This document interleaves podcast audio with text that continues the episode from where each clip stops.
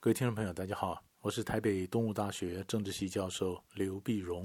今天为您回顾上礼拜重要的国际新闻呢。第一个，我们先看叙利亚的情势。在上个礼拜四，二月二十七号的时候呢，叙利亚北部伊德里布省的战事呢突然升高，升高有三十三名土耳其的部队呢遭受到叙利亚空军的空袭而丧生。礼拜五的时候，土耳其展开报复，袭毙了击毙了十六名的叙利亚部队。那么，另外呢，土耳其的无人机、炮兵也从伊德里布省啊开始对叙利亚的军事据点进行攻击。这到底怎么一回事呢？伊德里布省是叙利亚北部啊，那么一个省份，目前是叙利亚反抗军呢主要的据点，而土耳其是支持反抗军的。那么去年从呃美国总统川普呢从叙利亚撤军之后呢，土耳其的部队就进入到叙利亚北部。那土耳其意思就是说，以伊德里布省为中心呢，那画出一条带状的一个区域呢，作为一个缓冲区。那土耳其内部有三百七十万名叙利亚的难民，那么土耳其希望能够在这缓冲区呢，那逐步安顿这些叙利亚的难民。而土耳其也认为，他跟俄罗斯的关系最近有改善，而俄罗斯呢，又是小阿塞德政府后面的支持者。所以跟俄罗斯达成个协议，俄罗斯约束小阿塞德，那么各方呢在伊德里布停火，那么让这边能够停火，能够变成缓冲区啊。所以说土耳其他的整个整个想法，整个规划是这样子。但是小阿塞德想法不是，他觉得嗯，叙利亚的嗯这个美军呢虽然已经撤走了，现在正是叙利亚政府收复失地的时候，所以呢叙利亚部队呢就在俄罗斯的支持之下进入了伊德里布。而土耳其部队也在伊德里布，那双方就爆发了冲突。双方爆发冲突，那土耳其没有想到叙利亚居然是在恶用俄罗斯的武器对他这样进行攻击，所以他非当然非常的愤怒。但是呢，他的攻击，他的整个反应呢，也并没有责备俄罗斯。他当然是批评这个小阿塞德，但是他也要求只要求俄罗斯呢能够履行。那么在呃去年呢跟土耳其达成的协议啊，达成的协议能够在这边约束双方的兵力啊，那么希望这边变成个缓冲区。缓冲区，但是呢，土耳其的整个算盘就落空了。那土耳其的想法是说，希望这边碰见的缓冲区能够把三百七十万的难民逐渐安顿在这块。就没想到伊德里布的战事升高以后，不但没有让难民回得来，反而制造出更多的难民，九十多万人呢，那么颠沛流离啊，流离失所，流离失所，那更多的人呢就往外逃啊，往外逃。那土耳其就发现，他在这个呃战事一下升高呢，他跟俄罗斯的关系变得非常的紧张，而北约呢也不再支持土耳其的样子，因为土耳其过去跟俄罗斯关系太好，跟北约国家也发生发生了一些局域。所以北约也不见得支持他，俄罗斯跟他的关系呢，似乎也有点貌合神离，而难民呢越来越多，那怎么办呢？所以在礼拜六的时候，在二十九号的时候呢，土耳其宣布他就不替欧洲守门了，不替欧洲守门了。他说过去呢替欧洲看门，那么把难民挡在欧洲之外，那现在难民呢对土耳其很大的问题。他说我就开放难民通道。那么大批的难民一听到这样，那太好，就希望从土耳其这边呢能够进入到希腊，然后进入到巴尔干半岛。那这这样一来，那希腊这边就紧张了，所以他说，那赶快就封闭这个边界，封闭边界。欧洲于是也觉得，哎呀，这整个情势似乎有点失控，所以在礼拜一的时候，希望紧急开会，欧盟紧急开会，看怎么应付新的情势。那土耳其一方面呢，它的开放难民通道；一方面在礼拜天的时候，也正式宣布对叙利亚发动新一波的军事攻击，代号呢叫“春天之盾”，就春天的盾牌，春天盾牌。那就新的攻击之下，土耳其也非常明白，如果叙利亚的这个军事实力如果没有俄罗斯支持，根本不堪一击。而今天能够跟叙利亚，呃，敢跟土耳其挑衅，必然后面有俄罗斯。所以这一个战争就牵动了俄罗斯跟土耳其的关系，以及俄罗斯、土耳其和大马士革当局、叙利亚政府的一个三角关系。那这个最后会怎么解决？然后透过外交呢，还透过军事呢？啊，那么到底缓冲区能不能画得出来？难民会不会变成新一波的一个难民潮呢？那么这个都是我们关注的一个重点。第二些我们关心的是美国和这个。呃，塔利班达成的和平协议，在上个礼拜六啊，在多哈，在多哈，多哈呢，美国跟塔利班签订了和平协议。那么为了这打了十八年的反恐战争，终于有了一点和平的曙光。这十八年呢，美国在阿富汗呢花了两兆美元，美国跟联军总共牺牲了将超过三千五百人。那现在还有一万两千个美军在阿富汗。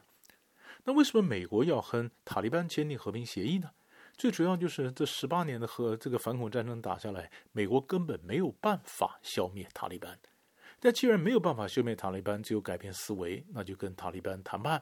那么在新保障那么阿富汗和平跟繁荣的情况下呢，那也就同意塔利班呢，他的势力能够班师回朝。因为塔利班现在反正也已经在阿富汗，他们控制了大半壁的江山，美国没办法击毙他，那就跟他妥协。那对塔利班来讲，当然非常高兴。能够让美国撤军，那当然是很大的一个很很大的一个胜利哈。但是更重要是，塔利班为什么愿意谈呢？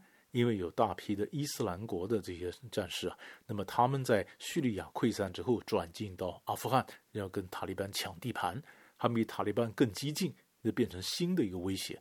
塔利班不能够跟美国跟阿跟这个 IS 两面作战嘛，所以当然也希望跟美国达成个协议，那么达成那么那么逐渐让美军能够撤走。根据这个协议呢，那么在一百三十五天之内呢，美国将撤走五千人啊，一万两千人里面那撤走五千人，那剩下的部队呢，十四个月内撤完。当然，美国还会在阿富汗呢留下反恐的部队和情报的一个部队。那至于留下了反恐跟情报的人力有多少，那当然还后面还要再谈了。那么如果这样子，那么签了之后呢，三月十号开始呢，阿富汗将要进行全阿富汗的谈判。那么各派系、各山头、各部落、各酋长，那么各军阀一起来谈，看看那么新的权力分配、新的一个政治秩序该如何去建立。那如果这能够非常顺利的话，那当然是川普的一个加分，因为川普在上一任的呃总统的竞选的时候呢，他的竞选诺言就是希望那么从阿富汗撤军。那现在竞选连任的前夕呢，那么他能够真的让一些部队从阿富汗撤回来，当然表示他那么做到了他选前的一个承诺。可是问题是会这么顺利吗？第一个问题你会发现，这里面美国跟塔利班达成和平协议就缺了一个要角，那就是喀布尔当局。美国当年九幺幺之后呢，因为塔利班政府包庇盖达，所以发动反恐战争，推翻了塔利班政府，扶植了喀布尔的亲美政府。那么，在塔利班眼里呢，喀布尔当局就是美国扶持的傀儡政权，所以塔利班跟美国谈，他拒绝跟喀布尔当局再谈。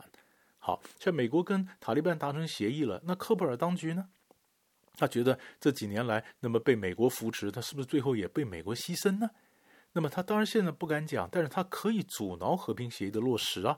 因为根据和平协议，在三月十号达成，呃，进行到全阿富汗进行谈判之前呢，那么美国和塔利班呢将互相释放囚犯。美国这边呢有五呃有有五千个塔利班的这个囚犯，那么他理论上三月十号以前要释放。但是囚犯在哪里呢？是当然是喀布尔当局他们的监狱里面了。那克布尔当局，克布尔总统贾尼于是三月一号的时候就说：“我知道有释放囚犯这么一回事儿啊，我也知道塔利班希望我们释放囚犯，但是问题是什么时候释放是我决定啊。所以换句话说，他不见得要在时程上配合美国，因为他对于整个和平协议被排除在外，他当然也不太高兴。所以当他不配合美国的时候呢，这就变成落实和平协议的不到二十四小时之内出现的第一个障碍了。”那以后还会有什么问题呢？以后的问题就是，慢慢当美国如果撤走了，那么正部队撤走了，变成中央情报局在阿富汗扮演重要的角色。哎，有意思的是，中央情报局就会变成他跟塔利班当局来的情报单位合作，共同对付 IS。过去中央情报局是对付塔利班，现在跟塔利班合作对付 IS，所以这个情节变化非常快，也看的人一下子还转不过来。转过来呢，更重要的是，阿富汗的各阿富汗派系来进行谈判。阿富汗有名的山头林立，军阀之多啊。那么，那么各种各种的部落酋长呢，互互相不服谁。那这个谈判的结果会不会反而引爆了阿富汗下一场的内战呢？美国如果走的话，那这内战出来你怎么办？而如果真的要新的阿富汗政府要能够巩固政权，他可能需要国际上的援助。但是欧洲啊、美国啊，愿意给他多少援助呢？这个都是我们继续观察的一个重点。最后，我们看马来西亚。马来西亚上个礼拜呢，整个情势跌宕起伏。从礼拜一，马来西亚首相马哈蒂突然抛出了一个大战，政治炸弹，说他辞掉了首相。然后到礼拜六，那么马来西亚国家元首正式任命，那么土著团结党慕尤丁担任下一任首相。然后礼拜天，那么慕尤丁宣誓就职。中间的政治变化看得人眼花缭乱，要缭乱，因为他两大派系。一个是希望联盟，现在执政党的联盟，那另外一个是马来人的，呃，这个政党。那么他们的那么互相支持不同的人，中间互相换票啊，互相从背后砍人一刀啊，互相这个撕毁先前的承诺啊。那么那这么的，确是我们讲的跌宕起伏。最后呢，是谁也没想到，一向的好像比较温、比较温和的退居幕后的土团党的主席慕尤丁，那么被国家元首委任来出来组阁。担任马来西亚第八任的首相。那现在慕尤丁呢？后来也有人去起他的底，就发现呢，其实慕尤丁常常在紧要关头出手扳倒了首相。过去他在巫统的时候，过去执政党是巫统，巫统大家都在巫统里面。慕尤丁在巫统里面，他曾经呢，那么扳倒了这个当时的首相巴达威，巴达威，然后出来了，他自己后来又担任了副首相。后来副首相后来他因为联合扳倒了前首相纳吉。然后西蒙政府成立之后呢，哎，他出来了，担任了内政部长。然后呢，现在呢，趁马哈蒂没太注意的时候，那忽然一个回马枪，那么争取到足够的票，他说让结果让这个呃国家元首任命他为首相，扳倒了马哈蒂。所以每扳倒一个，他的官就上来上一层。所以也有些这个东南亚的记者呢，把莫尤丁称作首相屠龙手，就表示非常厉害。但是马哈蒂也不是省油的灯啊。马哈蒂表示，他在这个各党派里面，在国会里面，他有足够的票数，只是他跟他跟这个国家元首说，他有足够的票数，他可以续任首相的时候，国家元首根本不见他，不见他就任命了慕尤丁。那么马哈蒂就讲着，那既然我有票数，那么慕尤丁就是少数政府，所以呢，他当然不会就此就认输。那很可能穆尤丁组成政府之后呢，那么首先就联合他这个派系马哈蒂派系的首先发难，很可能就会提出来新的一个不信任案，不信任出来，可能穆尤丁的政府呢，可能撑不了多久，就在不信任案之下又垮台了，也有可能，啊，也有可能。但是我们发现呢，公正党的党魁安华几次都跟首相擦身而过。本来这次马哈蒂承诺，那么呃二希望联盟政府啊，他要交他的首相做两年，然后交棒给安华。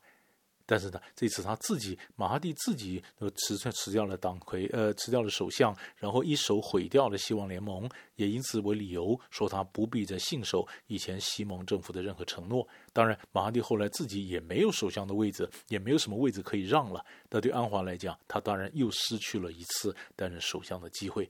所以这整个马来西亚式的民主呢，眼花缭乱。但是重要的，我们抓的重点就是慕尤丁是新的首相，然后他想组成马来人的一个新的政治联盟。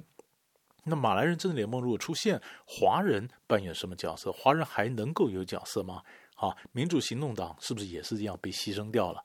啊，马来人的联盟一旦出现，那过去巫统的前首相纳吉他的贪腐案还办不办？啊，或者我们说莫尤丁的政府到底能够撑多久？马哈蒂会怎么再出手？这个是我们继续观察的一个脉络。所以以上呢，有三个主要大的新闻为你做过分析。我们下礼拜再见。